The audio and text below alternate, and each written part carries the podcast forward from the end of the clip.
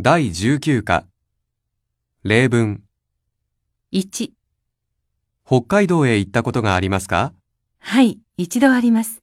2年前に友達と行きました。2、馬に乗ったことがありますかいいえ、一度もありません。ぜひ乗りたいです。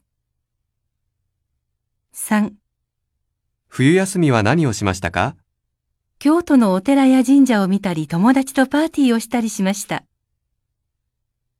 4、日本で何をしたいですか旅行したりお茶を習ったりしたいです。5、体の調子はどうですかおかげさまで良くなりました。6、日本語が上手になりましたね。ありがとうございます。でもまだまだです。